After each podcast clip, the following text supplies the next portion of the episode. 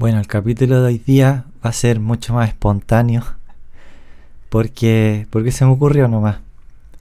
Así que primero te quiero confesar que este podcast que se llama Un café con Jesús, en realidad el otro día pensaba que me gustaría que se llamara Un té con Jesús.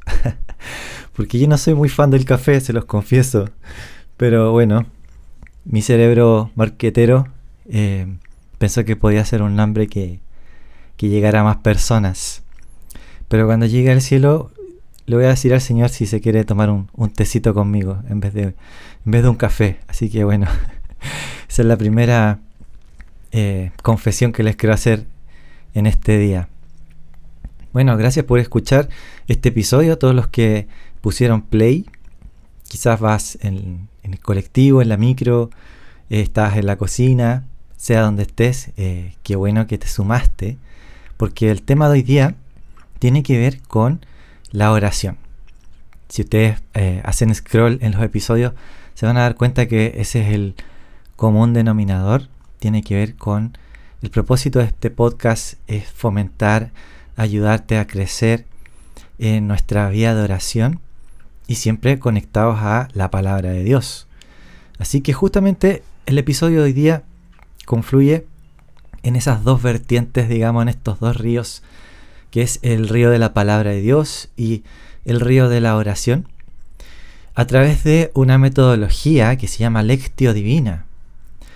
Y no los quiero aburrir solamente un poquito de historia, pero la Lectio Divina es una, es una tradición que lleva siglos, mencionada por, primer, por primera vez con Orígenes en el siglo III, pero él hablaba de, de la Lectio, pero tal como la vamos a practicar hoy, eh, se sistematizó recién en el siglo XII con un monje que se, llama, se llamaba Guijo, o Guigo, mejor dicho, mejor pronunciado, del siglo II. Imagínense, muchos años pasaron, pero eh, un poquitito de, historia para esto.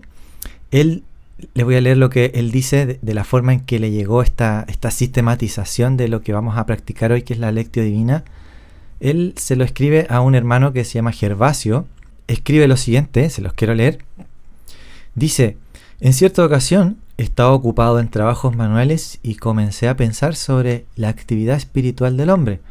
De repente se ofrecieron a mi corazón cuatro peldaños espirituales.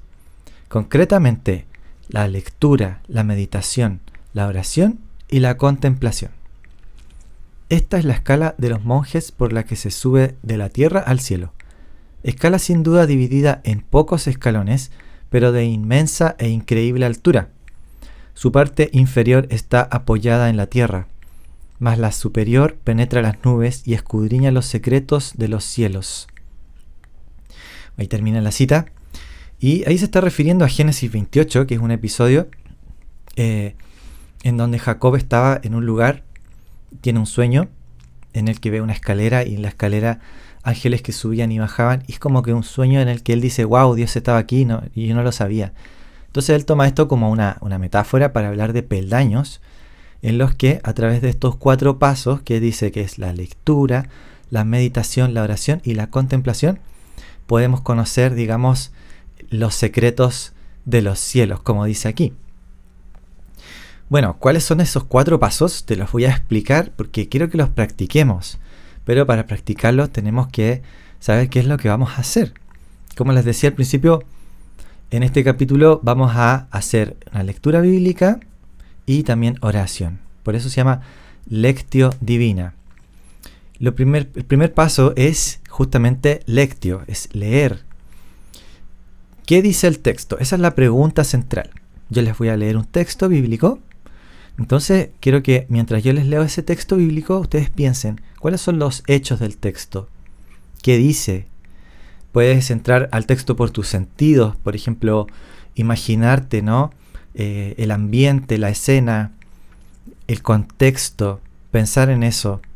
Y también podemos entrar con las emociones. ¿Cómo se habrá sentido esta persona que estaba experimentando esto? Que en este caso va a ser un salmo. Voy a leer Salmo 51. Ese es el primer paso. Después vamos al segundo paso que es meditar. Meditatio. que ahora la pregunta es, ¿qué me dice el texto? La primera pregunta, la del paso anterior, era ¿qué dice el texto? Ahora es ¿qué me dice el texto? O sea, vamos a, al ámbito mucho más personal. Entonces, yo voy a volver a leer eh, esos versículos del Salmo. La idea es que tú puedas, digamos, como captar aquella frase que destaca para ti. No sé si alguna vez te ha pasado como, por ejemplo, ir leyendo la Biblia y es como un versículo que te llega mucho o una frase. Bueno, eso mismo, pero a medida que tú escuches lo que yo voy a leer, puedas tomar eso para ti y empezar a meditarla en tu corazón. Una forma puede ser, por ejemplo, darle tu atención a esa frase o ir eh, repitiéndola, ¿no? Encontrando el sentido a eso. Aquí no hay que correr. Aquí tenemos que como deleitarnos en el Señor. Dejarnos guiar por el Espíritu del Señor, porque esto no se trata de un, método, digamos, em, en el que estamos por nuestras propias fuerzas intentando sacar algo, sino que más bien vamos siendo guiados por el Espíritu Santo, que el Señor nos dirija en este tiempo. Eso tengámoslo muy presente, porque vamos al tercer paso ahora que es justamente esta conexión ya que estamos haciendo entre la lectura de la palabra de Dios y la oración de la palabra de Dios tercer paso es justamente orar. Ahora la pregunta de fondo es, ¿qué me hace decir el texto? Ahora es como de alguna forma como que devolvemos a Dios lo que Él nos ha entregado a través de su palabra. Devolverlo en el sentido de ahora nosotros poder orar eso. Tomar tus pensamientos, tus sentimientos, tus acciones, tus convicciones y tus preguntas que meditaste y ahora ofrecerlas a Dios en oración. Y eso es súper importante, porque sabemos que oración es diálogo, ¿no es cierto? Oración no es monólogo. Oración es que Dios nos habla y nos está hablando a través de su palabra. Nosotros también hablamos a Él, respondemos en oración y también estamos atentos a lo que el Espíritu del Señor está hablando a nuestra situación particular. Vamos al último paso entonces ahora, que tiene que ver con contemplar. Esto es tan sencillo como estar quietos.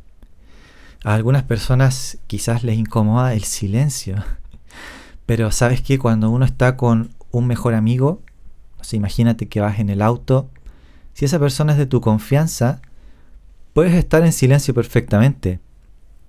Si la persona no la conoces mucho, a lo mejor te va a incomodar estar en silencio porque no sabes qué decir, no sabes si hacer un chiste o no. Bueno, imagínate que estamos con, con la persona con la que más confianza podemos tener en el universo, que es Dios. Así que en este último paso, que es contemplar, es muchas veces sencillamente estar en la presencia de Dios, deleitarnos en Él, sonreír, estar en silencio, disfrutar su, su belleza, deleitarnos en su palabra, darle gracias por lo que nos está hablando en ese momento. Así que, bueno, tenemos estos cuatro pasos que te los acabo de mencionar para que los tengas en consideración. No te preocupes porque a medida que voy a ir leyendo, voy a ir mencionando cada uno de estos pasos. Así vamos haciendo juntos esto. Y si quieres después volver a repetir esta parte de la lectura para repetir la experiencia, lo puedes hacer. Así que vamos directo a practicar la lectio divina el día de hoy. Así que vamos entonces a leer el Salmo 51 como una primera instancia. Recuerda, posiciónate en el contexto. Aquí dice el título al director musical, Salmo de David, cuando el profeta Natán fue a verlo por haber cometido adulterio con Betsabé. Entonces tenemos acá un contexto muy fuerte. El detalle está en 2 de Samuel 11, en capítulos en adelante también tenemos una persona que cometió adulterio y homicidio. Así que esta persona va a escribir un salmo de arrepentimiento. Lo que voy a leer a continuación, te invito a que te sumerjas en esto. Dice así. Ten compasión de mí, oh Dios, conforme a tu gran amor, conforme a tu inmensa bondad. Borra mis transgresiones lávame de mi maldad y límpiame de mi pecado. Yo reconozco mis transgresiones, siempre tengo presente mi pecado. Contra ti he pecado, solo contra ti, y he hecho lo que es malo ante tus ojos. Por eso, tu sentencia es justa y tu juicio irreprochable. Yo sé que soy malo de nacimiento, pecador me concibió mi madre. Yo sé que tú amas la verdad en lo íntimo. En lo secreto me has enseñado sabiduría. Purifícame con hisopo y quedaré limpio. Lávame y quedaré más blanco que la nieve.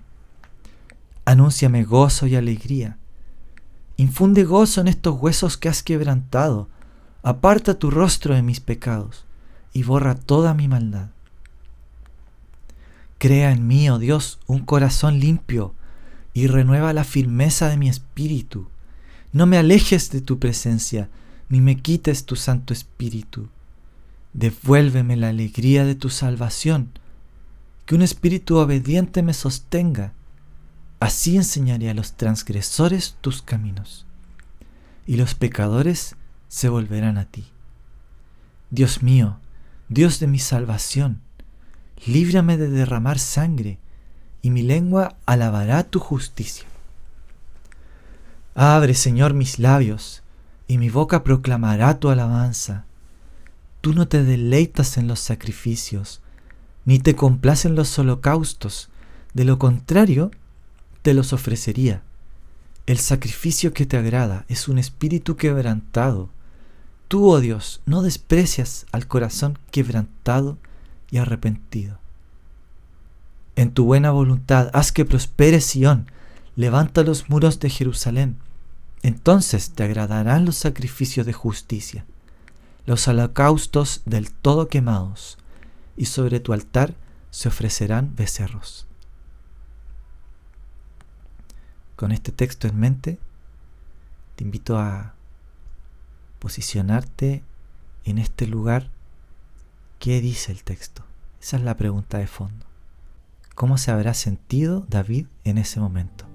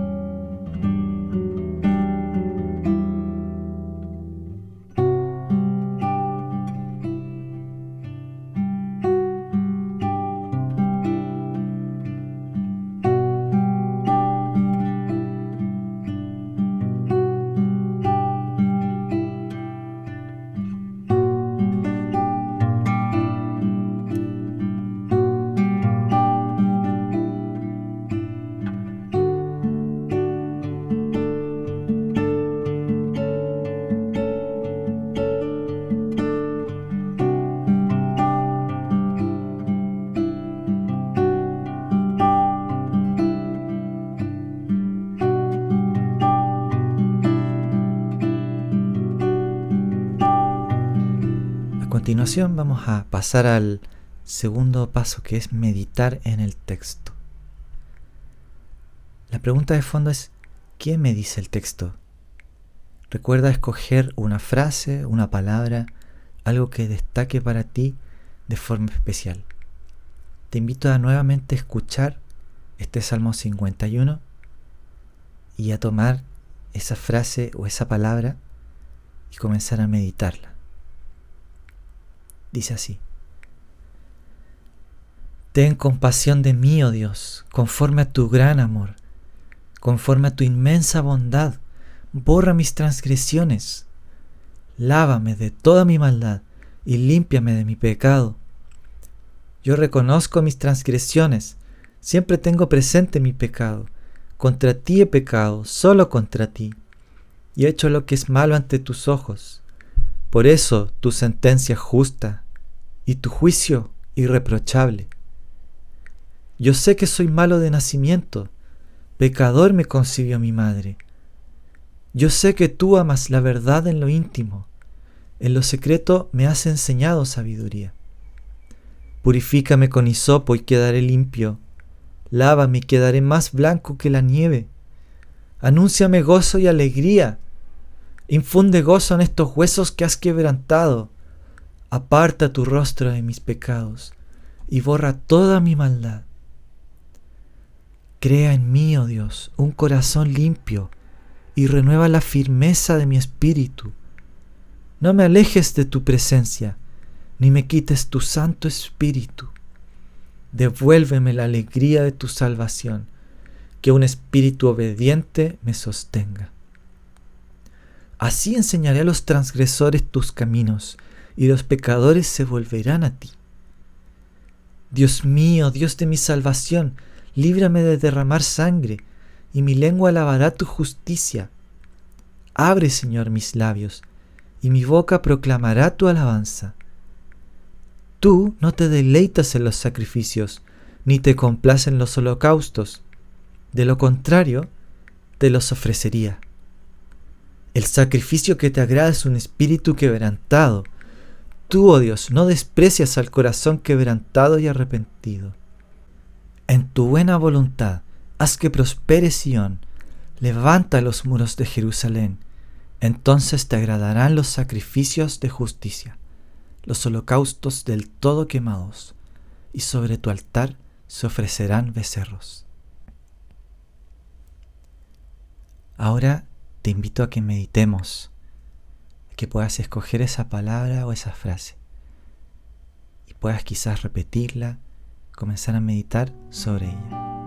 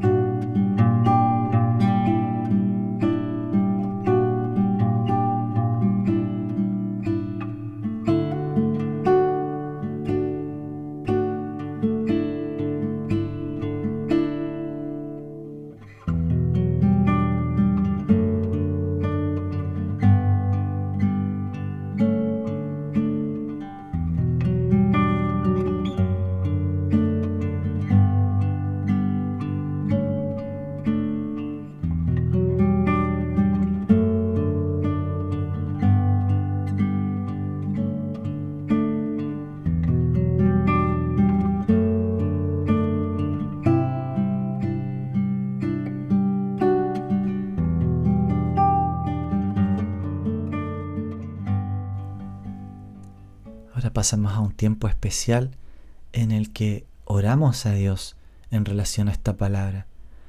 Quizás esto te identifica con alguna situación que estés viviendo en este momento. Este es un momento especial para presentar esa situación a Dios. O quizás es un tiempo de confesión. Muchas cosas que día a día necesitamos entregar a Dios. Puede ser que el Espíritu Santo esté trayendo convicción de pecado de alguna situación que necesites entregar a Dios. Transfórmalo en tu propia oración. Transfórmalo en tu propia confesión.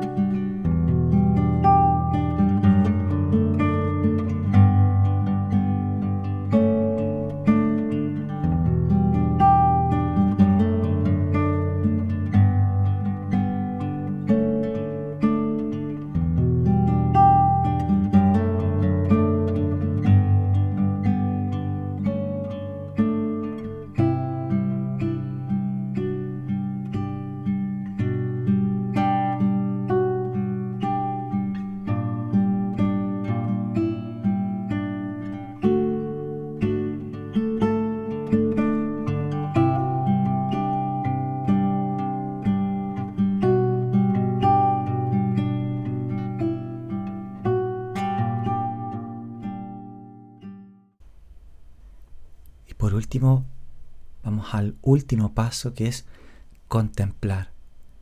Sencillamente estar quietos en la presencia de Dios. Disfrutar que Él está acá. Él está contigo en este momento. Y todas las cosas que has entregado, Él las recibe. Y sabemos que por su sangre podemos ser limpios de todo pecado. No nos queda más que contemplar su belleza y darle gracias a Dios por Jesús, gracias por la cruz. Te invito a tener este tiempo, a lo mejor es en un tiempo de silencio, o a lo mejor es sencillamente dando gracias. Tengamos un tiempo para contemplar la belleza del Señor.